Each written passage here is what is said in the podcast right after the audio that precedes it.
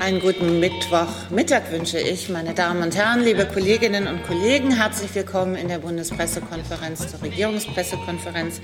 Ich begrüße Regierungssprecher Steffen Seibert. Ich begrüße die Sprecherinnen und Sprecher der Ministerien zu dieser Veranstaltung von Journalistinnen für Journalistinnen.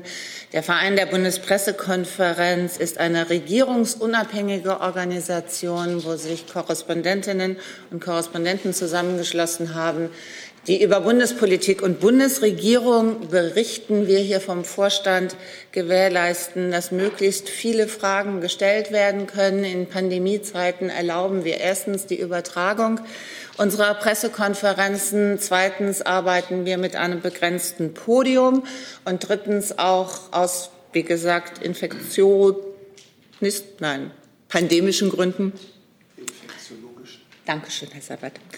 Ähm, arbeiten wir auch mit einem begrenzten Zeitkontingent. Auch heute können Sie diese Pressekonferenz über verschiedene Kanäle verfolgen. Nur über Phoenix zu sehen, die Gebärdensprachdolmetschung und die wird auch von Phoenix unterstützt. Dafür bedanken wir uns herzlich. Mittwochmittag ist äh, immer ein wichtiger Punkt, das Kabinett und aus dem berichtet jetzt Herr Seibert. Vielen Dank. Okay, machen wir doch erst die Kabinettspunkte. Wir machen erst die Kabinettspunkte okay, gut. und dann. Dann haben wir noch was. Dann haben wir noch was. Alles klar. Das Kabinett war heute sehr arbeitsam, deswegen habe ich eine ganze Menge von Beschlüssen des Kabinetts Ihnen mitzuteilen. Ich versuche es halbwegs stringent zu machen.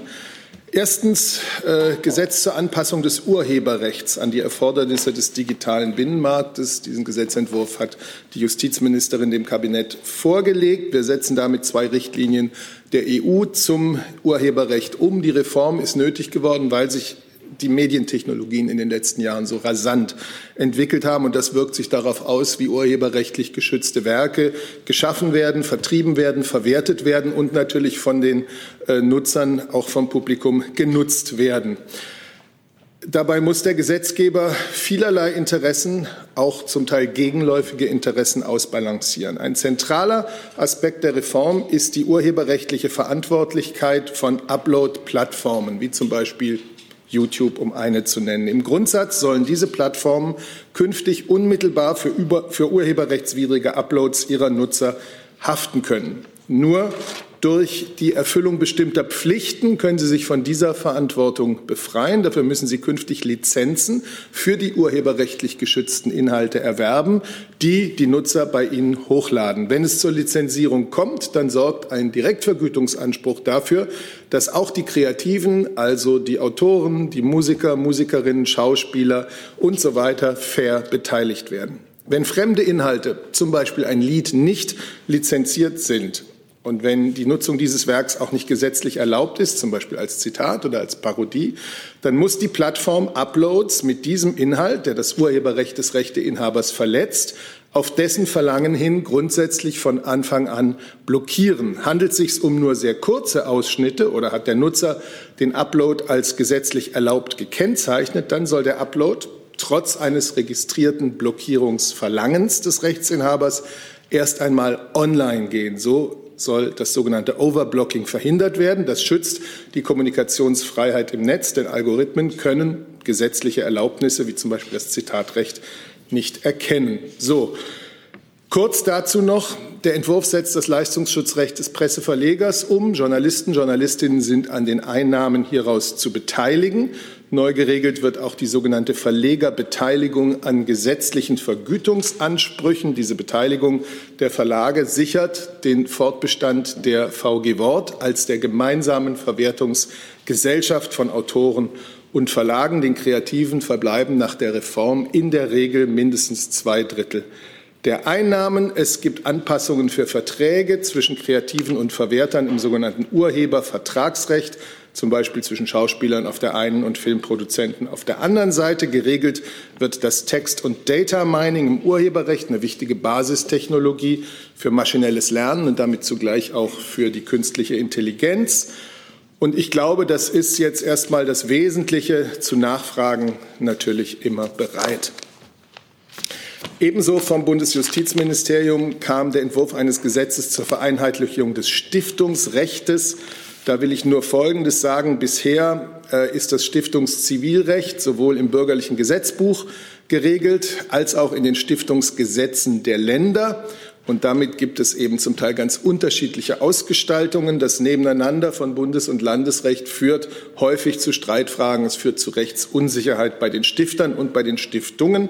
Und um mehr Rechtsklarheit herzustellen, künftig bundesweit das Gleiche Stiftungszivilrecht für alle Stiftungen zu haben, soll es abschließend bundeseinheitlich im bürgerlichen Gesetzbuch geregelt werden. Es soll für die rechtsfähigen privatrechtlichen Stiftungen ein Register mit Publizitätswirkung geben. Das erleichtert den Stiftungen den Nachweis, dass ihre Vorstandsmitglieder Vertretungsmacht haben, sodass sie wie Vereine und Gesellschaften, die ins Register eingetragen sind, am Rechtsverkehr teilnehmen können. Auch dazu gerne weitere Nachfragen an das Ressort.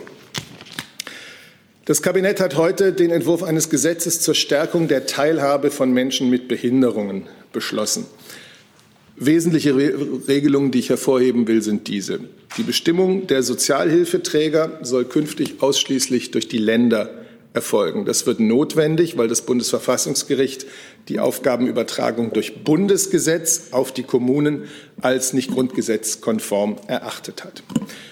Wichtig, dass Menschen, die sich in Rehabilitation befinden, in den Jobcentern künftig die gleichen Fördermöglichkeiten erhalten wie alle anderen erwerbsfähigen Leistungsberechtigten. Das soll ihre Eingliederungschancen in den Arbeitsmarkt erhöhen. Wichtig ist, dass das Budget für Ausbildung, das Menschen mit Behinderungen eine reguläre Berufsausbildung ermöglicht, auf diejenigen ausgeweitet wird, die im sogenannten Arbeitsbereich einer Werkstatt für Menschen mit Behinderungen tätig sind. Das SGB IX wird um eine Gewaltschutzregelung ergänzt. Leistungserbringer von äh, Reha- oder Teilhabeleistungen müssen also künftig die notwendigen Maßnahmen treffen, um Menschen mit Behinderungen vor Gewalt zu schützen. Außerdem wird geregelt, dass Menschen mit Behinderungen der Zutritt nicht verweigert werden darf, wenn sie von einem Assistenzhund begleitet werden. Und zu guter Letzt wird mit diesem Gesetzentwurf das Meldeverfahren für Kurzarbeitergeld vereinfacht. Durch die Pandemie ist die Zahl der Anträge ja stark gestiegen. Um das Antragsverfahren nun zu beschleunigen, können die Anträge künftig auch elektronisch über die bestehenden Meldeverfahren äh, übermittelt werden.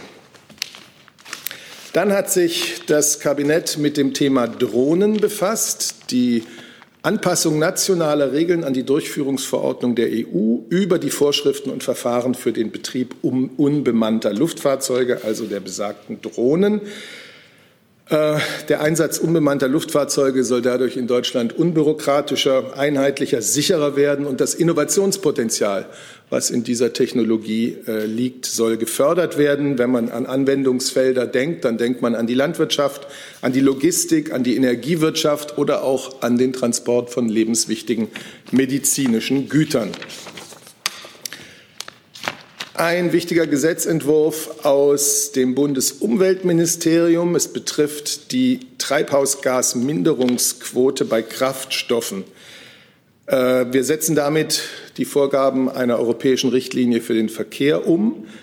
Konkret heißt das, dass Kraftstoffanbieter die Treibhausgasemissionen von fossilen Kraftstoffen bis 2030 schrittweise um 22 Prozent verringern müssen. Und damit müssen sie den Anteil der erneuerbaren Energien auf 28 Prozent erhöhen. Auch für den Flugverkehr gibt es äh, Zielmarken, die müssen ab dem Jahr 2026 0,5 Prozent des Flugkraftstoffs aus erneuerbaren Energien äh, bestehen. Ab 2030 müssen es zwei Prozent sein. Diese Neuregelung setzt Anreize für Wasserstofftechnologien, für Infrastruktur für Wasserstoff, für synthetische äh, Kraftstoffe und äh, für fortschrittliche Biokraftstoffe sowie für den Ausbau der Ladeinfrastruktur für die E-Mobilität. Dann hat der Bundesinnenminister zusammen mit dem Bundesminister des Auswärtigen äh, den Bericht über den Einsatz von Polizisten und Polizistinnen in internationalen Polizeimissionen äh, vorgelegt und der wurde beschlossen. 2019 ist das Berichtsjahr. Wir haben 2019 hatten wir insgesamt 206 Beamtinnen und Beamte der Polizeien des Bundes und der Länder und der Zollverwaltungen an internationalen Polizeimissionen beteiligt. Das können Missionen der Europäischen Union, der OSZE, der Vereinten Nationen oder auch bilaterale Polizeiprojekte, wie zum Beispiel in Afghanistan sein. Dieser Bericht wird jetzt dem Bundestag und dem Präsidenten des Bundestages und dem Präsidenten des Bundesrates zugeleitet. Nächstes Thema, der achte Monitoring-Bericht Fortschritt der Energiewende. Dieser guckt nun rückblickend auf die Jahre 2018 und 2019 und überprüft, äh, wie die Ziele der Energiewende in dieser Zeit umgesetzt wurden, mit Blick auf eine sichere, eine bezahlbare, eine umweltverträgliche Energieversorgung und welche Maßnahmen dazu umgesetzt wurden. Es gibt erfreuliche Botschaften dieses Monitorings, so dass eine davon und vielleicht die wichtigste ist, dass der Anteil der erneuerbaren Energien am Bruttostromverbrauch deutlich schneller gewachsen ist als vorgesehen und dass die Stromversorgung in Deutschland sicher ist. Denn mit einem Anteil von 42 Prozent an erneuerbaren Energien wurde schon 2019 das Ausbauziel ähm, von 2020, das 35 Prozent besagte, bei weitem übertroffen. Es wurde sogar schon das Ziel von 2025 erfüllt. Um einen zusätzlichen Beitrag zu leisten, wurden Sonderausschreibungen für Photovoltaik und für Wind an Land äh, für die Jahre 19 bis 21 eingeführt. Außerdem haben wir den Solardeckel aufgehoben und den Bundesländern die Möglichkeit eingeräumt, Mindestabstände von höchstens 1000 Metern für Windenergieanlagen festzulegen. Festzustellen ist, dass der Bau von Wind- und Photovoltaikanlagen sehr viel preiswerter geworden ist und vom Handel mit neuen, innovativen Energietechnologien profitieren zusätzlich viele deutsche Unternehmen. Aber dieser Bericht macht, wie er es ja auch soll, auch Handlungsbedarf ähm, deutlich, vor allem im Effizienz- und im Verkehrsbereich. Dort werden die meisten 2020er Ziele höchstwahrscheinlich verfehlt werden. Das ist das. Dann habe ich noch, Sie gucken so erschrocken, weil es immer weitergeht, aber zwei, ein Kabinettsthema noch. Die Umsetzung des Nationalen Aktionsplans Integration ist heute vom Kabinett beschlossen worden. Das wird ja durch die Integrationsstaatsministerin Frau Wiedmann-Mautz äh, gesteuert. Dieser nationale Aktionsplan Integration bündelt alle Maßnahmen in Bund, Ländern und Kommunen in einer bundesweiten Gesamtstrategie er umfasst mehr als 100 konkrete Kernvorhaben und er besteht aus verschiedenen Phasen, drei Phasen, nee, fünf Phasen. Die ersten drei hatten äh, wesentliche Aspekte wie Spracherwerb, Bildung, Zugang zum Arbeitsmarkt im Fokus. Aber damit endet ja die Integration nicht, sondern es geht dann auch um den Zusammenhalt, das Zusammenwachsen. Und die Erklärungen von heute enthalten für diese Schwerpunkte 49 Kernvorhaben, die die Bundesregierung gemeinsam mit ihren mehr als 300 Partnern aus Ländern, Kommunen, Zivilgesellschaft, vor allem auch aus den Migrantenorganisationen erarbeitet hat. Das sind Vorhaben für interkulturelle Öffnung, für gleiche Chancen in der Wirtschaft und in der öffentlichen Verwaltung, mehr Teilhabe und Repräsentation in Sport, Kultur und Medien, die Stärkung des Miteinanders durch Maßnahmen der Stadtentwicklung. Außerdem sollen die Vorhaben für mehr Einbürgerungen sorgen, für mehr politische Bildung, für, Migra Entschuldigung, für Migranten und für Partizipation und für den Kampf gegen Diskriminierung und Rassismus. Und auch mit diesem Beschluss dieses nationalen Aktionsplans äh, durch das Kabinett ist natürlich heute kein Abschluss, sondern eigentlich der Anfang der Arbeit ähm, besiegelt. Denn Integration heißt, dass wir Tag für Tag im demokratischen Diskurs für ein gutes Miteinander eintreten, dass jeder und jede seinen Beitrag dazu leistet. Die Ergebnisse der Phasen 4 und 5, das sind die, von denen ich hier gerade gesprochen habe, werden am 9. März auf dem 13. Integrationsgipfel im Kanzleramt von der Bundeskanzlerin vorgestellt. Hey Leute, Thilo hier. Unsere naive Arbeit in der Bundespressekonferenz und unsere wöchentlichen Interviews, die sind nur möglich, weil ihr uns finanziell unterstützt. Und damit das so bleibt, bitten wir euch, uns entweder per Banküberweisung oder PayPal zu unterstützen. Weitere Infos findet ihr in der Podcast-Beschreibung. Danke dafür. Dann geht es gleich weiter. Okay. Ja, dann möchte ich gerne für die Bundesregierung hier einige Worte zu dem Fall Nawalny und dessen Behandlung durch die russische Justiz sagen. Das gestrige Urteil gegen Alexei Nawalny ist fernab rechtsstaatlicher Prinzipien. Dieses Urteil fußt auf einem Urteil, das der Europäische Gerichtshof für Menschenrechte 2017 als willkürlich und als Verstoß gegen das Recht auf ein faires Verfahren eingestuft hat. Russland hat sich als Mitgliedstaat des Europarats verpflichtet, die Europäische Menschenrechtskonvention einzuhalten und Entscheidungen des Europäischen Gerichtshofs für Menschenrechte umzusetzen. Daher ruft die Bundesregierung und ruft auch die Bundeskanzlerin persönlich dazu auf, Herrn Nawalny freizulassen. Der Kreml muss außerdem das Recht auf Meinungsäußerung und auf Versammlungsfreiheit gewährleisten. Und das bringt mich zu den zahlreichen Berichten in den internationalen Medien im Netz von empörenden Beispielen von Polizeibrutalität, äh, Polizeigewalt gegen friedliche und wehrlose Demonstranten gegen Menschen, die nur das tun, was ihr Recht ist, auch so wie es als Recht in der russischen Verfassung verankert ist, in internationalen Menschenrechtsabkommen ohnehin, nämlich das Recht, seine Meinung zu vertreten und seinen Protest friedlich vorzubringen. Die Bundesregierung verurteilt diese systematische Gewaltanwendung gegen friedliche Demonstranten. Wir erwarten von Russland außerdem, dass es sich an das Chemiewaffenübereinkommen hält und die Umstände, des Chemiewaffenanschlags gegen Herrn Nawalny auf russischem Boden aufklärt. Wir dürfen nicht akzeptieren, dass sich das Opfer eines Chemiewaffenangriffs auf Grundlage eines willkürlichen Urteils hinter Gittern befindet, dass die Täter aber nicht belangt werden. Damit kommen wir zu Fragen, unter anderem zu Alexei Nawalny. An dieser Stelle nochmal bitte der sachdienliche Hinweis, dass Sie eine Frage stellen, eine Nachfrage, möglichst kurz und präzise. Und das gilt auch für die Online-Fragen. Mir liegen hier Fragen von 12 bis 18 Zeilen vor. Das kann ich unmöglich alles vorlesen. Ähm, ich starte mit Julian Rübke von der Bild-Zeitung. Äh, der bezieht sich nämlich auf das, was Sie gerade vorgetragen haben.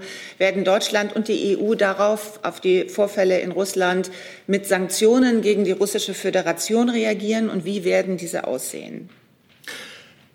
Ja, wir haben ja in der Europäischen Union im Oktober des vergangenen Jahres schon restriktive Maßnahmen, Sanktionen, wenn man so will, wegen der Vergiftung des Anschlags auf Herrn Nawalny äh, ergriffen, haben Sanktionen gegen insgesamt sechs Personen und eine Einrichtung in Kraft gesetzt. Und das weitere Vorgehen nach diesem Urteil nun äh, wird ebenso im Kreis der europäischen äh, Partner zu besprechen sein. Weitere Sanktionen sind nicht ausgeschlossen. Dann Herr Stuchlik, bitte. Herr Seiber, die Bundeskanzlerin hat hier an dem Ort vor wenigen Tagen gesagt, sie sehe den Punkt noch nicht erreicht, an dem er über den Weiterbau von Nord Stream 2 überhaupt debattieren müsste. Glauben Sie nicht, dass jetzt der Punkt erreicht ist, wo man sich sowas gut überlegen sollte?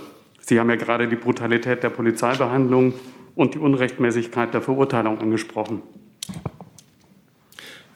Ja, äh, und diese Worte äh, sind hoffentlich auch klar gewesen und sie sind ja auch der Grund, warum wir jetzt mit den europäischen Partnern äh, darüber sprechen werden, wie darauf zu reagieren ist. Und ich habe gerade erwähnt, es hat im Oktober des vergangenen Jahres Sanktionen gegeben ähm, und darüber wird nun zu reden sein. Die Causa Nord Stream 2, das habe ich hier vielfach gesagt und nicht nur ich, da ist die Haltung der Bundesregierung bekannt und hat sich äh, nicht verändert. Herr Jalper? Ja, Herr Seibert, das, aus dem politischen Raum gibt es ja schon eine ganze Reihe von konkreten Vorschlägen, wie die Sanktionen aussehen könnten. Abgesehen von Nord Stream 2, konkrete personelle äh, Sanktionen gegen Richter, gegen Mitarbeiter des Innenministeriums, äh, bis zur Beschlagnahme von Immobilien, die offensichtlich durch Korruption von Mitarbeitern der russischen Regierung in Deutschland oder in der EU erworben wurden. Welche konkreten Vorschläge wird denn die Bundesregierung bei den bevorstehenden Beratungen im Rahmen der EU in dieser Hinsicht äh, unterbreiten? Ich bitte Sie um Verständnis, dass ich dem, was jetzt äh, mit den europäischen Partnern zu beraten sein wird, hier nicht vorgreifen werde. Zusatz? Ja. Ein kleiner Zusatz zum Außenministerium. Es gibt ja auch zumindest mal den Vorschlag, den russischen Botschafter einzubestellen, um der Forderung der Bundesregierung Nachdruck zu verleihen. Ich werde das genauso halten äh, wie Herr Seibert und jetzt über mögliche weitere Maßnahmen, über die man im äh, Kreis der europäischen Partner beraten wird, äh, nicht spekulieren. Frau Jennen. Ähm, ja, Frankreich ähm, ähm, bringt ja auch ein, dass Nord Stream 2 auch äh, letztendlich eine Frage der Energiesicherheit ist. Also diese Diskussion auf europäischer Ebene wird ja auch da weitergeführt. Herr Seibert, wie sehen Sie das in diesem Zusammenhang? Auch weil äh, die Bundeskanzlerin ja im vergangenen Jahr ähm, dann doch auch einen Bezug zwischen Nawalny und Nord Stream 2 hergestellt hatte, indem sie sagte, man kann Nord Stream 2 nicht nur als reines wirtschaftliches Projekt sehen, sondern auch als politisches. Also das haben wir immer gesagt und auch lange vor dem Anschlag gegen Herrn Nawalny und erst recht jetzt vor diesem äh, skandalösen Urteil. Äh, wir haben immer gesagt, dass Nord Stream 2 ein Unternehmen der Wirtschaft ist, ein, das aber auch eine politische Komponente hat. Deswegen hat sich die Bundesregierung intensiv zusammen mit der Europäischen Union ähm, dafür eingesetzt, dass äh, es ein neues Abkommen zwischen Russland und der Ukraine gab, dass die Ukraine nicht als Transitland ähm, für, äh, für Gas aus Russland vollkommen ausgespart wird. Das wäre ein schwerer Schaden für die Ukraine. Wir haben uns, ich erinnere, Sie erinnern sich sicherlich, bis Weihnachten des vorletzten Jahres äh, intensiv in Verhandlungen eingebracht, sodass es gelungen ist, da ein Abkommen zu machen. Das ist eine klare ähm, politische Komponente natürlich, die die dieses äh, Unternehmen hat. Und deswegen haben wir uns dafür auch so eingesetzt. Herr Tiede? Eine ganz kurze Nachfrage. Sie haben jetzt sowohl das Außenministerium als auch Sie haben beide gesagt, dass man vorab nicht sagen möchte, mit welchen Vorschlägen man äh, in die Sanktionsverhandlungen oder in Gespräche mit der EU geht. Habe ich Sie aber richtig verstanden, dass die Bundesregierung zumindest ausschließt, dass es Sanktionen in Sachen Nord Stream 2 geben wird? Ich habe jetzt hier ähm, erst einmal über die Sanktionen gesprochen, die wegen des Falles Nawalny bereits im Oktober beschlossen wurden, gegen eine Einrichtung und gegen sechs, glaube ich, äh, Individuen.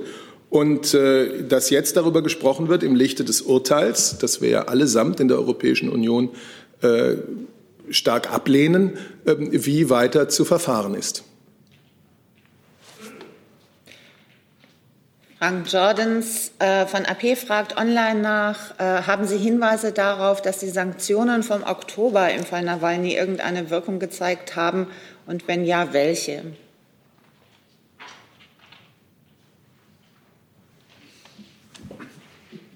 Also die Sanktionen, die äh, im Oktober verhängt wurden im Zusammenhang mit dem Fall Nawalny, Herr Seibert hat äh, darauf hingewiesen, ähm, ja, ähm, knüpften ja an an die äh, Verantwortung, ähm, die äh, die sanktionierten Personen aufgrund ihrer Funktion dafür haben, äh, dass es zu dieser Verletzung des Chemiewaffenübereinkommens gekommen ist. Unsere Forderung an Russland, die Hintergründe und den Hergang und die Verantwortung für dieses Verbrechen, für diesen Verstoß gegen das Chemiewaffenübereinkommen, für diesen Mordanschlag aufzuklären, ist, äh, ja, die, dieser, diese Forderung ist von russischer Seite bisher nicht erfüllt worden. Florian Warwick von RT Deutsch will wissen, aus welchen Gründen war ein Mitglied der deutschen Botschaft bei der Gerichtsverhandlung um die Bewährungsverstöße des russischen Staatsbürgers Alexei Nawalny anwesend und wie oft besuchen deutsche Diplomaten sonst Anhörungen von russischen Bürgern wegen Verletzung von Bewährungsauflagen? Naja, also es entspricht der internationalen Praxis und auch der russischen Gesetzgebung, dass Gerichtsverfahren, die öffentlich sind, äh, beobachtet werden können. Und äh, gerade in einem Verfahren, äh, wo der Europäische Gerichtshof für Menschenrechte ja in der Vergangenheit schon Zweifel an der Einhaltung rechtsstaatlicher Standards festgestellt hat, ist das natürlich besonders einschlägig. Und wie oft das geschieht? dazu kann ich Ihnen keine zahlenmäßigen Angaben machen. Das ist jedenfalls ein durchaus übliches Instrument, ähm, die Beobachtung von Gerichtsverhandlungen, weil die, wie gesagt, auch nach der russischen ähm, Gesetzgebung öffentlich sind. Ich will außerdem noch mal sagen, Herrn Nawalny, die Verletzung von Bewährungsauflagen ähm, aus einem Urteil vorzuwerfen, das nach Einschätzung des Europäischen Menschengerichtshofs ein willkürliches Urteil war, nach einem Prozess, der gegen das Recht auf ein faires Verfahren verstoßen hat, das seinerseits verstößt gegen rechtsstaatliche Prinzipien. Dann habe ich eine Frage, während des Herr Jörg, noch mal hierzu. Nur ganz kurz äh, zu dem Terminplan. Äh, wann wird denn äh, innerhalb der EU entschieden oder beraten, über mögliche weitere Sanktionen, also auf der Ebene der Außenminister und eventuell auf der Ebene der Regierungschefs? Ich kann Ihnen dazu keinen konkreten Zeitplan nennen. Ähm, der äh, hohe Vertreter plant diese Woche nach Russland zu reisen. Ähm, und äh, sicherlich äh, wird man im Anschluss dann diese Gespräche intensivieren. Dann habe ich von Hans Jessen eine Frage gesehen während des Kabinettsberichtes. Ich ja. glaube, es ging um Uploads. Richtig, das ist äh, zu den Uploadfiltern. Herr Seibert, ich äh, hoffe, dass Ihre Einleitung, dass das Kabinett heute besonders arbeitsam gewesen sei, nicht zu dem Rückschluss führen sollte, dass das ansonsten nicht so ist. Die konkrete Frage ist, ähm, äh, die Urheberrechtsreform war ja eigentlich schon für die vergangene Woche als Kabinettsthema vorgesehen. Treffen Informationen zu, dass bei der Verschiebung der CDU-Vorsitzende Herr Laschet eine Rolle gespielt habe, der wiederum mit äh, dem Springer-Chef und Präsident der Zeitungsverleger, ähm, nämlich Herrn Döpfner, Rücksprache gehalten hatte. Das wäre ja sozusagen kabinettsfremder Einfluss. Können Sie das bestätigen? Dementieren Sie das? Das Thema ist nicht, wie es mal vorgesehen gewesen war, in der vergangenen Woche von Kabinett behandelt worden, weil es noch kurzfristigen Klärungsbedarf gegeben hat. Dieser Klärungsbedarf ist aufgelöst worden. Heute ist das Thema mit Beschluss im Kabinett gewesen. Mehr kann ich Ihnen dazu nicht sagen. Und über das Zustandekommen äh, oder die Arbeit, bis etwas äh, kabinettsreif ist, äh, geben wir hier grundsätzlich keine Auskunft. Zusatz, Herr Jessen? Ja, Zusatz. Äh, können Sie dann sagen, in welchen relevanten inhaltlichen Punkten die, das heute verabschiedete Gesetz oder die Reform sich äh, unterscheidet von dem in der vergangenen Woche ja schon eigentlich vorliegenden Entwurf? Nein, weil ich über die internen Abstimmungen innerhalb der Bundesregierung, äh, die vor einem Kabinettstermin liegen, ja hier grundsätzlich keine Auskunft gebe. Jetzt geht es um das, den beschlossenen Gesetzentwurf und äh, über den ist die Bundesregierung natürlich sehr auskunftsbereit. Dann Herr Jung dazu. Das ist interessant, weil das Justizministerium ja den Entwurf schon der Presse vorgestellt hatte. Deshalb das war also jetzt nicht äh, geheim. Ich habe auch eine inhaltliche Frage, vielleicht kann das BMJ äh, sich dazu auch äußern, falls Herr Seibert das nicht kann. Nach dieser aktuellen Reform. Wollen wir warten, bis gewechselt wird, bitte? Hm? Dankeschön.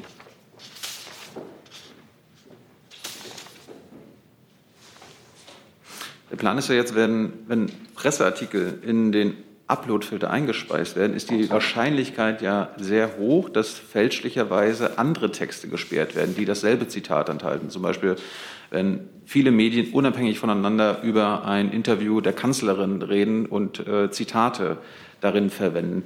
Nun ist ja die Sperrung legaler Inhalte, so lauten jeweils die Vorgaben aus Artikel 17 der EU-Richtlinie, äh, da muss bei der Umsetzung in nationales Recht die Sperrung von legalen Inhalten verhindert werden. Wie tut Ihre Reform das?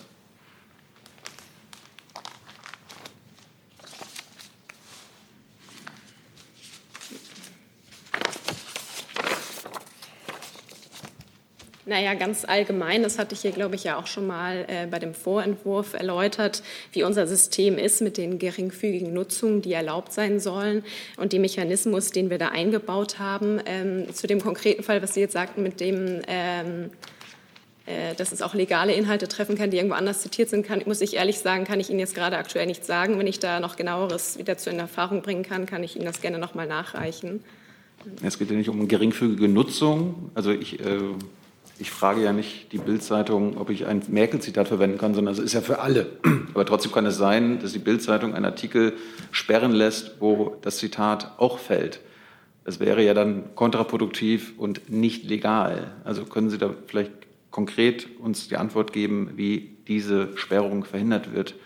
Und äh, weil Sie eine Frage bitte, Herr Jung. Den Entwurf haben Sie gerade angesprochen. Können Sie uns eine Frage bitte, Herr Jung. Können Sie uns nachreichen, eine Frage seit letzter bitte, Woche verändert? Wenn Sie da noch mal antworten. Genau, also zu der inhaltlichen Frage muss ich tatsächlich sagen, das äh, kann ich Ihnen ad hoc jetzt hier gerade nicht sagen, aber wenn ich, ich kann das, ich kann, das kann ich Ihnen gerne nachreichen, inhaltlich nochmal, wie das ist. Ähm, wenn ich da Informationen dazu bekomme, dann muss ich tatsächlich meine Kolleginnen und Kollegen nochmal äh, fragen, weil es jetzt sehr spezifisch nochmal ist. Herr Seibert, möchten Sie ergänzen? Nein. Dann kommen wir zu einem weiteren außenpolitischen Thema, und zwar von Tonia, Tonia Mastroboni von La Repubblica sowie von Rosanna Pugliese von ANSA. Da geht es um den Regierungsauftrag für Mario Draghi in Italien in diesen Minuten. Es ist einmal die Frage, wie kommentiert die Bundesregierung diese Nachricht oder auch, wie sieht die Bundesregierung die Entscheidung von Mattarella? Ist das eher eine gute oder eine schlechte Nachricht für die deutsch-italienische Zusammenarbeit? Das sind innenpolitische Entscheidungen, die jetzt in Italien zu treffen sind und die ich als Sprecher der Bundesregierung grundsätzlich nicht kommentiere. Dann kommen wir, glaube ich, zum Herr Taufik Nia. Anderes Thema, aber ich würde jetzt gerne erst noch mal zum großen Komplex Corona kommen, weil auch da liegen uns schon etliche Fragen vor und wir starten mit Herrn Körper. Ich habe eine Frage zu dem gestrigen Interview der Kanzlerin in der ARD und dem Thema Impfstoffbeschaffung. Herr Seibert, jetzt hat die Kanzlerin gestern gesagt, das, was uns für das erste Quartal versprochen war, das bekommen wir auch. Im Falle von AstraZeneca waren ursprünglich 80 Millionen Dosen mindestens zugesagt fürs erste Quartal. Das wurde dann korrigiert auf, ich glaube, 31. Dann wurden der ähm, Kommissionspräsidentin noch mal 9 Millionen zugesagt, macht 40 Millionen. Was kommt jetzt, 80 Millionen oder 40? Also zu den Zahlen. Ich habe im Moment kein Mikro. Entschuldigung. Zu den konkreten Zahlen, es steht natürlich die Aussage der Bundeskanzlerin, würde ich gerne das Bundesgesundheitsministerium bitten, für Deutschland äh, das noch einmal vorzutragen. Ja, die Zahlen hat Herr Kautz hier am Montag bereits vorgetragen. Für das erste Quartal ähm, bekommen wir von BioNTech 11 Millionen Dosen, von Moderna 1,8 Millionen und von AstraZeneca 5,6 Millionen Dosen. Die EU-Zahlen müssen Sie ehrlicherweise bei der EU abfragen. Aber 5,6 Millionen von AstraZeneca im ersten Quartal, kann das sein, dass das von 80 Millionen sind? Da würden wir relativ wenig bekommen, oder? Wie gesagt, die Gesamtzahl für die EU müssen Sie bei der EU erfragen. Das ist die Zahl, die ich Ihnen für Deutschland fürs erste Quartal nennen kann. Herr Tiede zum Thema Bestellungen? Nicht Bestellungen. Nicht Bestellungen. Herr Reitschuster zum Thema Bestellungen? Dann möchte ich da trotzdem noch mal eine Online. Äh, wobei im weitergefassten Sinn dann doch zu Bestellungen, bevor ich noch länger warten muss. Also den, den Dreh kriege ich hin. Äh, ist eine Frage ich hatte an, es fast gedacht. Ja, das ist eine Frage an äh, Herrn Seibert. Äh, die Agentur Bloomberg berichtet, dass dem Kanzleramt im Sommer die Impfstoffbeschaffung zu langsam ging und die Kanzlerin dann die EU-Kommissionspräsidentin kontaktiert habe und gebeten habe, den Prozess zu beschleunigen. Stimmt das? Und wenn ja, wann war das und mit welchem Ergebnis? Erstens kenne ich den Bloomberg-Bericht nicht. Zweitens werde ich hier ganz grundsätzlich nicht zwischen, über die Kommunikation zwischen der Europäischen Union oder der Kommissionspräsidentin und der Bundeskanzlerin äh, aus vertraulichen Gesprächen berichten. Wir haben ja vielfach genau gesagt, an welchen Punkte die ähm, ursprüngliche Impfallianz aus vier Bundes, aus vier Mitgliedstaaten äh, sozusagen ihren Auftrag dann erweitert, also dieses Mandat dann übergegangen ist an die Europäische Kommission. Wir haben äh, dargelegt, warum wir diesen Weg unterstützt haben, weil äh, eine ganz andere Einkaufskraft dadurch erreicht werden konnte und weil auch erreicht werden konnte, dass auch kleine europäische Mitgliedstaaten äh, eben sich einer Impfstoffversorgung sicher sein konnten, die vielleicht für sich alleine auf den Märkten Schwierigkeiten der Beschaffung gehabt hätten. Ich gebe jetzt über einzelne äh, Gespräche, die es gegeben hat oder nicht, ich kenne ja den Bericht gar nicht, hier keine Auskunft. Ich habe Ihnen den Link geschickt. Sie haben mir einen Link geschickt. Ich habe Ihnen jetzt geschickt, dann können Sie ihn Ich würde aber trotzdem jetzt erstmal diese Pressekonferenz fertig machen, bevor ich freundliche SMS lese. Alles gut.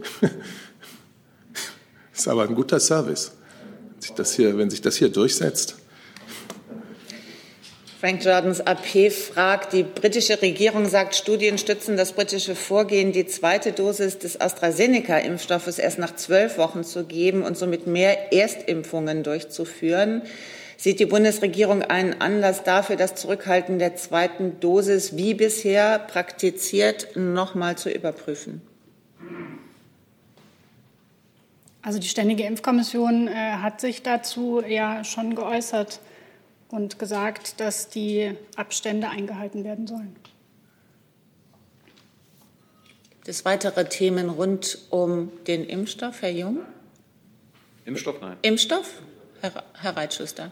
Herr Seibert, ich wäre jetzt fast geneigt zu fragen, wie man an Ihre Handynummer kommt, wenn Kollegen die haben. Aber zur Sache, die Kanzlerin hat ja am äh, 2. Februar, beziehungsweise nach dem Impfgipfel, hat sie gesagt, Zitat Fokus Online, Überschrift Merkel erteilt Privilegien für Geimpfte, klare Absage. Am gleichen Abend kam dann bei merkur.de das Zitat, von Frau Merkel, dann muss man vielleicht Unterschiede machen und sagen, wer das nicht möchte, also impfen, der kann bestimmte Dinge vielleicht nicht machen. Wie kam es denn zu dem Stimmungswandel innerhalb von 24 Stunden? Danke. Erst einmal hat sich die Bundeskanzlerin gestern auch noch mal ganz klar mit dem fälschlichen Begriff von Privilegien auseinandergesetzt in diesem Interview. Es geht natürlich nicht um Privilegien, weswegen dieses auch nicht der Begriff ist, den sie äh, in dem Interview da gestern verwendet hat, sondern es geht darum, dass wir alle äh, Grundrechte haben und dass diese Grundrechte aus Gründen der Pandemie zurzeit eingeschränkt sind. Und wenn es also Öffnungen gibt, dann ist das nicht äh, eine Rückkehr zu Privilegien, sondern eine Rückkehr zu Grundrechten. Das ist mal das Erste. Und dann hat sie sich geäußert, äh, hat sie zweitens gesagt, dass es selbstverständlich, und das ist die Politik der Bundesregierung, eine freiwillige Entscheidung jedes Bürgers, jeder Bürgerin äh, sein wird und bleiben wird, äh, sich impfen zu lassen. Wir hoffen auf eine sehr starke Impfbeteiligung, das ist, glaube ich, klar. Ähm, die EMA hat äh, sichere und wirkungsvolle Impfstoffe zertifiziert nach reiflicher Prüfung. Ähm, deswegen werben wir um Vertrauen für diese Impfstoffe, aber es bleibt freiwillig. Und dann hat sie ähm, sehr viel später, und das ist jetzt etwas, was man sicherlich noch nicht genauer sagen kann, darüber gesprochen, was sein könnte, wenn Menschen dann, wenn allen anderen ein Angebot gemacht worden ist, äh, ähm, wenn Menschen dann sagen, ich will das aber nicht und ob das dann zu bestimmten ähm, Einschränkungen führen würde oder nicht. Mehr kann ich Ihnen dazu heute noch nicht sagen. Das Entscheidende ist, es bleibt freiwillig.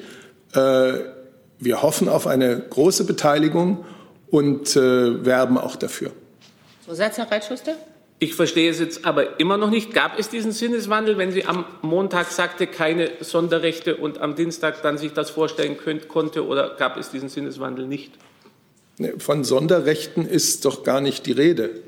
Ja, äh, naja, nee, ich weiß schon, was Sie meinen, äh, und davon ist nicht die Rede gewesen. In eine ähnliche Richtung geht die Frage von Willi Hinches von der Bild-Zeitung. Welche Dinge meint die Bundeskanzlerin, wenn sie sagt, Menschen, die sich nicht impfen lassen, können womöglich bestimmte Dinge nicht machen? Und was können Geimpfte dann machen, was Nicht-Geimpfte nicht machen können? Wir sind im, nein, wir sind nicht mehr im Januar, wir sind Anfang Februar in einer Phase, in der, darüber sind, haben wir ja hier viel gesprochen, erst einmal nur relativ wenige Menschen, im Moment etwa zweieinhalb Millionen, in den Genuss eines, äh, einer Impfung gekommen sind. Ähm, wir haben eine klare Priorisierung. Wir haben so viel Impfstoff äh, bestellt und rechnen mit der Auslieferung, dass zum Sommer hin bis zum Ende des Sommers jedem ein Angebot gemacht werden soll. Und es bleibt trotzdem freiwillig. Und wenn dann diese Phase erreicht ist, dann muss man darüber nachdenken, ob es irgendwelche Auswirkungen hat, wenn jemand, der sagt, nein, ich möchte das nicht, ähm, wenn, diese, wenn derjenige diese Entscheidung trifft. Mehr ist nicht gesagt worden. Heute haben wir eine ganz andere Lage und müssen darauf hinarbeiten, und das tun wir, dass wir mit dem Impfen vorankommen. Herr Jessen dazu. Ja, da Sie ansprachen, dass die Bundesregierung auf eine hohe Impfbereitschaft hofft, Frage an Sie oder gegebenenfalls das BMG. Haben Sie einen Überblick darüber, wie viele der bisherig Impfberechtigten oder Eingeladenen gesagt haben, nein, möchte ich lieber nicht. Das wäre ja ein Indiz für Impfbereitschaft als Momentaufnahme. Können Sie uns diese Zahlen nennen? Ich hoffe, das BMG kann das. Ich höre von sehr, hohen, äh, von sehr hoher Zustimmung zum Impfen, gerade in den Pflegeheimen, die jetzt ja im Moment im ersten Fokus stehen. Aber vielleicht haben Sie die Zahlen. Also aktuell kann ich Ihnen da keinen äh, umfassenden Überblick geben. Ich kann aber gerne schauen, ob wir das nachreichen können. Das wäre schön.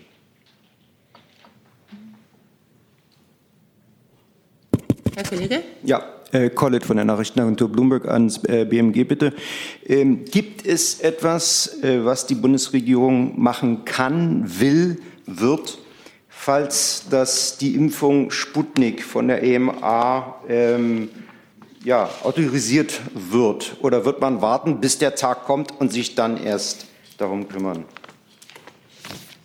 Also der Bundesgesundheitsminister hat am Wochenende in einem Interview mit der FAS äh, bereits betont, dass nichts dagegen spricht, einen russischen Impfstoff in Europa einzusetzen. Wörtlich hat er gesagt, entscheidend ist, es braucht eine reguläre Zulassung nach europäischem Recht. Wenn ein Impfstoff sicher und wirksam ist, egal in welchem Land er hergestellt wurde, dann kann er bei der Bewältigung der Pandemie natürlich helfen. Das ist das, was ich Ihnen dazu sagen kann. Körper dazu?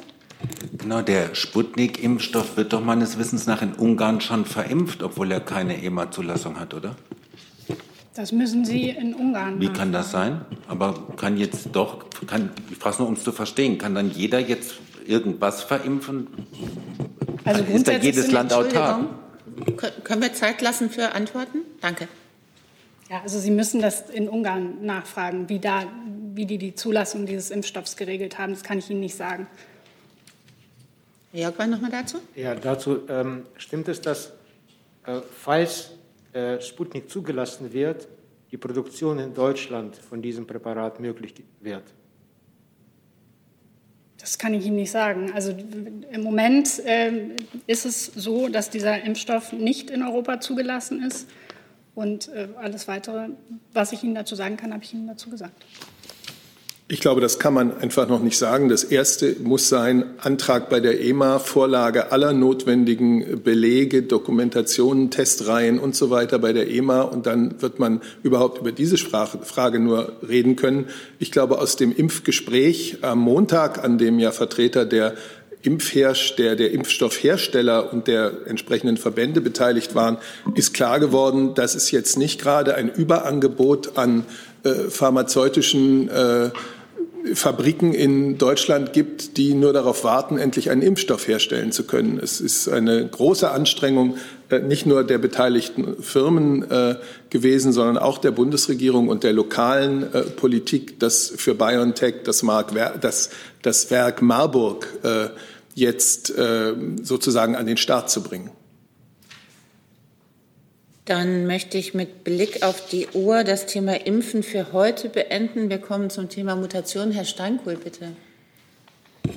Ja, eine Frage an das Gesundheitsministerium. Ähm, es wird ja jetzt verstärkt nach Virusmutationen gesucht und bei der letzten Bund-Länder-Runde am 19. Januar hat der Bund zugesagt, bis Anfang Februar, das wäre also jetzt, eine Auswertung vorzulegen. Die Frage, gibt es diese Auswertung über die Verbreitung der Mutation schon?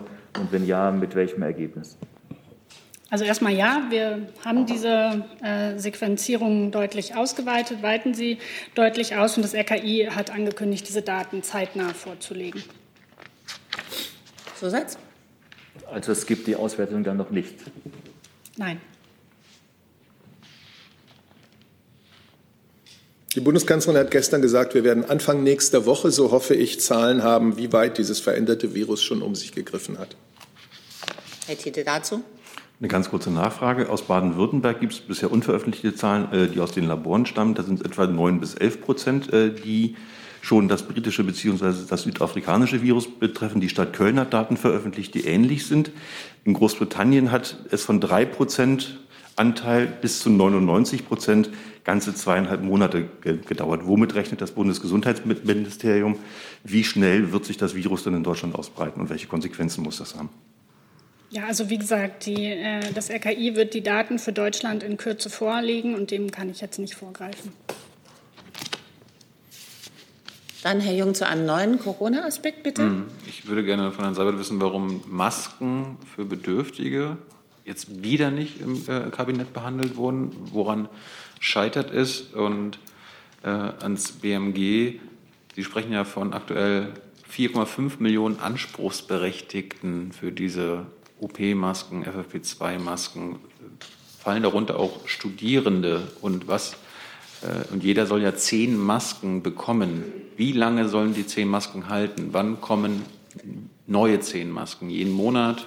Jede Woche? Also das, äh, der Bundesarbeitsminister, Sozialminister und der Bundesgesundheitsminister haben ja gemeinsam äh, vor der Presse verkündet, dass diese Unterstützung durch die Sachleistung Masken für Hartz-IV-Empfänger kommen wird. Deswegen würde ich die beiden äh, Ministerien bitten, da die Beantwortung zu übernehmen. Ich kann Ihnen dazu nicht mehr sagen, als Herr Kautz Ihnen hier am Montag schon gesagt hat. Die Verordnung ist in Arbeit. Aber Sie, die sind seit zwei Wochen in Arbeit und Sie hatten angekündigt, dass das äh, sehr zeitnah umgesetzt werden würde. Und Sie können doch zumindest begründen, warum der aktuelle Plan laut Herrn Kautz und Herrn Spahn ist, dass jeder Berechtigte zehn Herr Jung, Masken darf ich Sie darum soll. bitten, sich kurz zu fassen? Ja, Sie können ja die Frage dann übrigens beantworten. Warum jetzt zehn und wie lange sollen die halten? Wann, wann gibt es neue? Und ich kann Ihnen trotzdem nur sagen, dass ich dem, was Herr Kautz hier gesagt hat, äh, heute nichts hinzufügen kann. Wir werden uns zu den Details äußern, wenn die Verordnung fertig ist. Das bleibt abzuwarten. Herr Körper zum Thema Masken? Bitte schön. Genau, diese Masken sollten ja an sozial Schwache gehen und an Hochbetagte. Jetzt gibt es ja vierjährige kerngesund in Deutschland, die Briefe bekommen von der Bundesregierung und Maskengutscheine. Wie erklären sich das? Also diese erste Maskenverordnung, die wir gemacht haben Mitte Dezember, die sah ja nicht nur äh, den Versand von Masken oder von diesen Vouchern, Gutscheinen äh, für Hochbetagte vor, sondern auch für Menschen mit Vorerkrankungen. Dafür ähm, werden zugrunde gelegt Daten, die bei den Krankenkassen hinterlegt sind. Und insofern ist das jetzt nicht nur eine Frage des Alters, sondern eben im Zweifelsfall auch eine Frage, ob da eine Vorerkrankung, eine entsprechende Diagnose hinterlegt ist bei den Kassen. Zusatz, in dem Fall war das nicht so. Dann gibt es bei einem äh, Projekt, sage ich mal, das 34 Millionen Menschen in den Blick nimmt und 34 Millionen Menschen mit Masken unterstützen will, vielleicht auch den einen oder anderen Fall, wo die Post an den Falschen kommt. Ich glaube nicht, dass man das in irgendeiner Weise äh, pauschalisieren kann. Das ist eine äußerst nützliche Maßnahme, die Menschen über 60, Menschen mit Vorerkrankungen ähm, eine ganz wichtige Hilfe in diesem Winter leistet. Frau Jennen zum Thema Corona? Herr Reitschuster zum Thema Corona? An Frau Neuber, wie ist das mit den äh, PCR-Tests, die positiv ausschlagen und bei denen es keine klinischen Symptome gibt? Wie wird das gehandhabt? Gibt es da die Möglichkeit für einen Zweitest? Fußballspieler und Prominente machen das ja oft. Wie ist die Regelung? Was hat sich da geändert seit Einführung der PCR-Tests? Danke. Ja, Herr Reitschuster, das, ähm, ich glaube, es ist jetzt das fünfte Mal, dass Sie die Frage stellen. Herr Drosten hat Ihnen dazu Auskunft gegeben, Herr Wieler, Herr Gülde und am Montag haben Sie auch noch mal Herrn Kautz gefragt. Ich habe dem jetzt wirklich nichts mehr hinzuzufügen.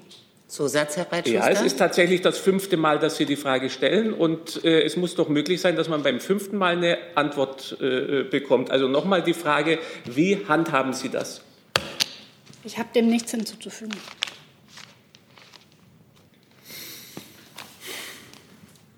Dann Frau Jennen mit einem neuen Thema, bitte. Ja, ähm, eine Frage an Frau ähm, Einhorn zum Thema Nord Stream. Das Handelsblatt hatte berichtet, dass ähm, auf, bezogen auf einen US-Diplomaten, dass die USA bereit wäre, zu Nord Stream-Sanktionen mit der Bundesregierung zu verhandeln, dass Deutschland allerdings ein Angebot vorlegen müsste. Zum einen ähm, haben Sie auch solche Signale von den USA bekommen und zum anderen plant die Bundesregierung tatsächlich ein Angebot vorzulegen. Also zum Thema Nord Stream hat ja Herr Seibert heute schon alles gesagt, was dazu zu sagen ist. Was Sie jetzt ansprechen mit den USA, erstens ähm, zu den Äußerungen, von denen Sie gelesen haben, eventuell oder die da gefallen sein sollen, kann ich mich jetzt nicht äußern. Die sind mir auch nicht bekannt. Und zweitens geben wir generell auch keine Auskunft darüber, ähm, was wir auch ähm, zwischenstaatlich intern beraten oder besprechen. Ähm, das ist ja nicht Gegenstand hier unserer öffentlichen Verlautbarung. Dann Herr Taufik Nia mit einem neuen Thema. Frage an Herrn Burger zum Thema Afghanistan. Ihr Minister hat gestern die US-Abzugspläne äh, stark kritisiert. Ähm, gibt es da irgendwelche Bestrebungen, die USA davon abzuhalten, aus Afghanistan abzuziehen? Und wie sehen Sie momentane äh, Sicherheitslage in Afghanistan? Ich würde Ihrer ähm, Interpretation der Äußerung des Ministers an dieser Stelle gerne widersprechen. Da war keine Kritik an den USA. Ähm, es ging vielmehr darum, äh, das hat der Minister hervorgehoben, dass wir uns jetzt mit den USA in einem sehr engen Abstimmungsprozess äh, befinden. Das hat der Minister mit seinem amerikanischen äh, Amtskollegen Anthony Blinken ähm, vereinbart, dass wir, weil wir gemeinsam in Afghanistan engagiert sind, auch über ähm, die Zukunft und ähm, hoffentlich auch das Ende dieses Einsatzes gemeinsam unter Verbündeten beraten wollen. Äh, wir sind uns einig, dass, ähm, die, äh, dass der Einsatz dort ähm, beendet werden soll. Wir äh, wollen das aber koordiniert machen. Wir wollen das machen mit Blick auf die Entwicklung der Lage vor Ort. Und der Minister hat gesagt, es ist wichtig, den politischen Prozess und den Truppenabzug miteinander zu verbinden, um eine Situation zu verhindern, wo die Taliban keine Lösung mehr am Verhandlungstisch suchen würden. Ähm, und genau das ist Gegenstand eines sehr partnerschaftlichen äh, Dialogs ähm, mit den USA. Auch die neue Administration hat ja angekündigt, den Stand der Verhandlungen zu überprüfen ähm, und auch die Einhaltung der äh, Vereinbarungen, äh, die es gibt. Und insofern befinden wir uns da in, in enger Absprache mit den anderen Verbündeten. Zusatz? Ja, genau. Also nochmal, wie sehen Sie die Lage in Afghanistan momentan? Also Könnten Sie ein bisschen besser ins Mikrofon ja. sprechen, bitte? Genau, ich diese Masken. Ähm, nochmal, wie sehen Sie die Sicherheitslage in Afghanistan und gehen Sie davon aus, dass die USA nach dem 1. Mai weiterhin in Afghanistan bleibt? Wie gesagt, unsere, unser Ziel ist, dass wir diesen Einsatz äh, gemeinsam so zu Ende bringen, dass das, was in den letzten Jahrzehnten in Afghanistan erreicht wurde an Fortschritten im Bereich beispielsweise äh, Frauenrechte, ähm, aber auch im wirtschaftlichen Wiederaufbau, bei der Versorgung, bei der humanitären Lage, dass diese äh, Fortschritte nicht gefährdet werden. Und dafür ist es notwendig, die Diskussion über den Abzug und den Zeitplan für diesen Abzug zu verknüpfen mit dem Fortschritt bei den Friedensverhandlungen. Herr Jung dazu? Also wir reden ja gerne über Gespräche, die schon stattgefunden haben. Dazu eine Frage. Der afghanische Präsident Rani hat äh, beim Espen-Institut gesagt, dass er mit den Regierungschefs von Kanada, Norwegen und auch Deutschland geredet hat über die Weiterführung der äh, Allianzmission in Afghanistan. Stimmt das erstens, dass es dieses Gespräch mit Frau Merkel gab und zweitens, dass Deutschland, dass die Bundesregierung daran interessiert ist, nicht aus Afghanistan abzuziehen, sondern die Mission dort weiterzuführen. Es stimmt und wir haben das ja auch öffentlich gemacht, äh, dass die Bundeskanzlerin mit Präsident Ghani vor einigen Tagen, ich kann es Ihnen jetzt nicht ganz auswendig sagen, gesprochen hat. Wir haben dazu eine Pressemitteilung herausgegeben, auf die ich Sie verweisen würde. Und ansonsten gilt das, was Herr Burger für das Auswärtige Amt gerade gesagt hat. Ja, aber wenn der, wenn der, afghanische Präsident sagt, dass die Bundesregierung äh, die Mission weiterführen möchte, dann. Entschuldigung? Dann ist das ja ein Kommentar wert. Also da können Sie ja sagen, ob das stimmt. Wir haben nach dem Gespräch zwischen der Bundeskanzlerin und Präsident Ghani eine Pressemitteilung herausgegeben. Die will ich äh, Ihnen gerne noch einmal besorgen. Und ansonsten hat äh, der Sprecher des Auswärtigen Amtes hier gerade die Position der Bundesregierung äh, wiedergegeben. Eine Online-Frage zu einem neuen Thema. Das war übrigens der Mittwoch, der 27. Januar. Entschuldigung, hat mich jemand hier erinnert, der meine Handynummer hat offensichtlich. Eine Frage von Daniel Ponzen online ZDF zu der V-Mann-Entscheidung heute in Karlsruhe. Wie beurteilen Sie die Entscheidung zum Hintergrund? Die Bundesregierung darf einen Mitarbeiter des Verfassungsschutzes weiter vor dem AMRI-Untersuchungsausschuss des Bundestages geheim halten. Grüne, Linke und FDP würden den Mann gern befragen. Die Bundesregierung sieht sich durch die Entscheidung des Bundesverfassungsgerichts in ihrer Auffassung bestätigt. Wir sind zuversichtlich, dass auf dieser Basis auch in Zukunft die erforderliche Sicherheit beim Einsatz von Vertrauenspersonen gewährleistet werden kann. Wir werden jetzt aber das Urteil zunächst erst einmal sorgfältig prüfen und auswerten. Herr Reitschusser, war das noch eine Nicht-Corona-Frage? Dann bitte.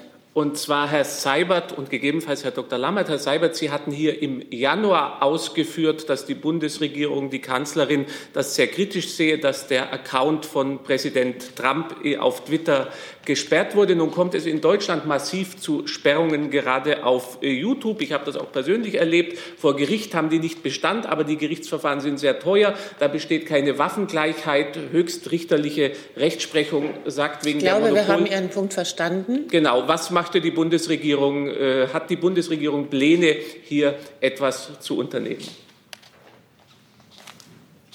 Also ähm, das, was ich damals im Namen der Bundeskanzlerin gesagt habe über die komplette Sperrung des äh, YouTube-Accounts, des, des Twitter-Accounts des amerikanischen Präsidenten, das äh, hat Bestand. Äh, da ging es nicht um eine Anmerkung zu einem einzelnen Tweet, sondern da ging es um die komplette Sperrung, äh, also die komplette Verweigerung des Zugangs. Und äh, wir haben damals gesagt, dass dafür ein gesetzlicher Rahmen, äh, ein staatlich gesetzlicher Rahmen demokratisch zustande gekommen äh, äh, sein muss und dass das nicht im Ermessen von Unternehmensführungen liegen soll. Und dazu äh, habe ich jetzt heute auch nichts Neues hinzuzufügen. Wir haben in Deutschland, in Deutschland eine juristische Situation durch das Netzwerkdurchführungsgesetz. Das kann, habe ich es jetzt richtig gesagt? Durchsetzung, ja, Entschuldigung. Durchsetzung. Ja. Entschuldigung, Durchsetzungsgesetz. Äh, das kann Ihnen äh, das zuständige Justizministerium sicherlich genauer erklären. Aber ich kenne jetzt auch nicht Ihre persönlichen ähm, Probleme mit diesem Sachverhalt. Zusatz. Sie haben jetzt gesagt, dass ein gesetzlicher Rahmen zustande kommen soll. Ist das dahingehend aufzufassen, dass Sie das vorhaben, wenn Sie sagen, der soll zustande kommen? Ich ja das Wie soll er zustande kommen? Ich habe ja in Deutschland äh, das zuständige Gesetz das genannt. Das ist ein wichtiges Gesetz, um genau diese Ziele äh, zu erreichen. Wir haben noch Zeit für eine Frage. Herr Jessen? Frage ans Auswärtige Amt. Thema Israel-Iran. Äh, Herr Burger, die israelische Regierung äh, hat eingeschätzt, dass Iran innerhalb eines halben Jahres in der Lage sei, eine Atombombe zu bauen. Befürchten Sie ähm, in der Konsequenz dieser Einschätzung äh, militärische Angriffe seitens Israel gegen iranische Anlagen? Das war in der Vergangenheit so. Und wie bewerten Sie in dem Zusammenhang ähm, die Weigerung Israels oder die Ablehnung Israels, ähm, das Atomabkommen zu erneuern? Also, ich fange vielleicht mal an mit unserer Bewertung äh, des iranischen Atomprogramms. Da ist aus unserer Sicht derzeit besteht eine Lage, wo Iran äh, schon seit einiger Zeit systematisch gegen die Wiener Nuklearvereinbarung verstößt und damit natürlich auch die Ausbruchszeit äh, sich äh, verkürzt hat. Das ist aus unserer Sicht nicht akzeptabel. Und daher ist es jetzt wichtig, dass wir jetzt gemeinsam mit allen Beteiligten, inklusive Iran, die nächsten Schritte ausloten, wie wir zu einer Wiederbelebung des JCPOA kommen können. Äh, Sie haben die Äußerungen der neuen amerikanischen äh, Regierung dazu ähm, äh, zur Kenntnis genommen. Wie genau ein solcher Prozess nun aussehen kann, wird jetzt sehr schnell Gegenstand von Gesprächen sein. Erste Kontakte dazu auch mit der amerikanischen Administration hat es auch schon gegeben. Und das ist aus unserer Sicht der richtige Weg, um einen iranischen Weg zu Atomwaffen zu verhindern. Sie haben aber damit auf die beiden Teilfragen nicht geantwortet, sondern die sind Sie weiträumig umfahren. Also nochmal, wie befürchten Sie vor dem Hintergrund der israelischen Äußerung, eingedenk historischer Erfahrung, dass militärische Angriffe Israels drohen? Ähm, und wie bewerten Sie ähm, die Ablehnung Israels der Rückkehr zum JCPOA? Ich weiß nicht, auf welche israelischen, äh, auf welche historischen Erfahrungen äh, Sie nun anspielen. Ich möchte jetzt auch nicht über äh, israelische ähm, Schritte spekulieren. Ich habe Ihnen gesagt, wie unsere Haltung zum JCPOA ist. Die Haltung der neuen amerikanischen Administration zum JCPOA kennen Sie auch. Und ich denke, das ist auch das, worauf es ankommt. Denn ähm, Deutschland, die E3, die Europäische Union, und die USA zusammen mit den anderen äh, ständigen Mitgliedern des Sicherheitsrats sind ja zusammen mit Iran die Parteien im JCPOA.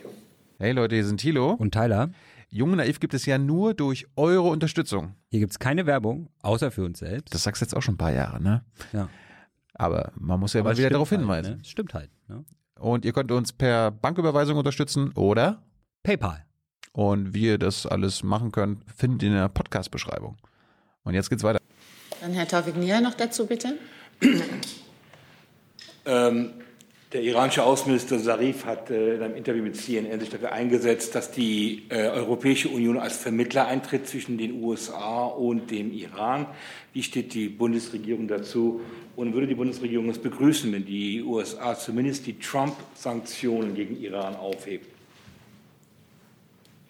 Also der hohe Vertreter äh, der EU spielt ja als Koordinator der Joint Commission im JCPOA eine ganz äh, zentrale Rolle für die Bewahrung und für die vollständige Umsetzung äh, der Vereinbarung.